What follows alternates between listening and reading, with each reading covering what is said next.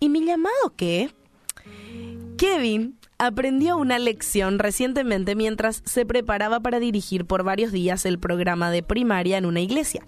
Y él lo cuenta. Siempre evité trabajar con niños pequeños porque nunca me sentí llamado, entre comillas, a este grupo en particular. Pero no tuve elección esta vez. Me sentí fuera de lugar durante todo el programa de 90 minutos. Preguntas, dudas y oraciones pasaban por mi mente todas las noches. ¿Cómo animo a los niños a cantar sin ningún instrumento? Están acostumbrados a cantar con movimientos de manos, pero yo no sé ninguno. ¿Debería inventarme algo? Ay, Señor, por favor, dame paciencia para ayudar a este niño, que parece no poder soltarse de mis piernas, a memorizar el pasaje de la Biblia. Tengo que enseñar los diez mandamientos. ¿Y cómo les explico lo que significa el adulterio? Y un montón de preguntas. Pero incluso con esos pequeños momentos de pánico, aprecié cada momento de trabajo con ellos. Necesitaba una medida extra de alegría, de paciencia, de comprensión y compasión, pero el Espíritu Santo nunca falló en entregar exactamente lo que necesitaba. En mi debilidad vi la fortaleza del Señor. ¿Y cuándo fue la última vez que vos escuchaste una invitación en tu iglesia para servir a un grupo particular de personas? Y tal vez escuchaste invitaciones para servir en la escuela bíblica, o para servir a personas sin hogar, o para considerar convertirte en maestro juvenil o líder de grupos pequeños. ¿Y cuántos de nosotros hemos escuchado esos llamados para servir en algún área de la iglesia y hemos pensado, ay, pero yo no tengo talento en, ese, en esa área?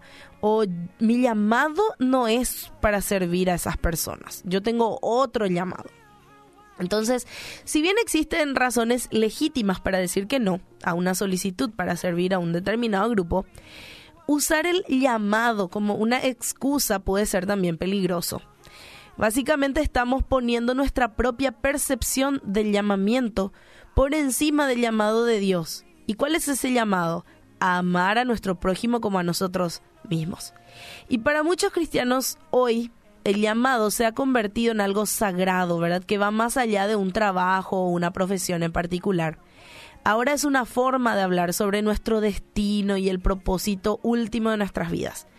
Y como resultado, cualquier cosa que no se ajuste directamente a ese marco se considera un obstáculo. Pero en la Biblia, el llamado de Dios a menudo funciona a través de desvíos y giros repentinos.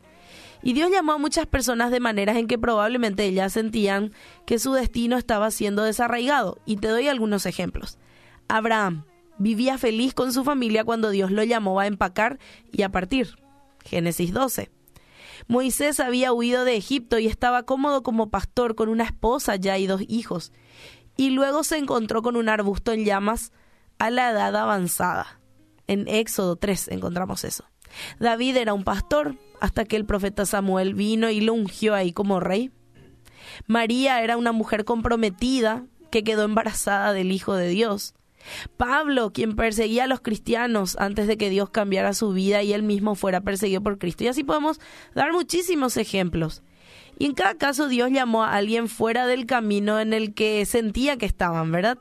Así que imagínate si alguno de ellos hubieran dicho, no, eso no es parte de mi vocación, ¿verdad? En lugar de recibir ese llamado en obediencia, pero igual algunos tuvieron sus luchas, ¿verdad?, al recibir ese llamado. Así que el Señor a veces vemos que tiene la costumbre un poco de llevar a las personas a donde nunca esperaron que fueran. Y no para la gloria de esas personas, sino para su gloria. Hebreos 10, 24 y 25 dice, consideremos cómo estimularnos unos a otros al amor y a las buenas obras, no dejando de congregarnos como algunos tienen por costumbre, sino exhortándonos unos a otros y muchos más al ver que el día se acerca. Así que la próxima vez que te pidas que te pidan, ¿verdad? Que ayudes en un ministerio que parece estar fuera de tu rango de habilidades o que sirvas a un grupo de personas con la que no te sientas cómodo o que ignores simplemente porque piensas que no estás dotado, no estás llamado para hacerlo. Más bien, considerarlo como una oportunidad para dar un paso de fe y de acercarte al Señor en tu debilidad. No lo veas como un desvío de tu vocación. Míralo como una invitación a ser usado por Dios en la manera como Él lo considere conveniente, como un llamado mucho más alto de lo que puedas imaginar.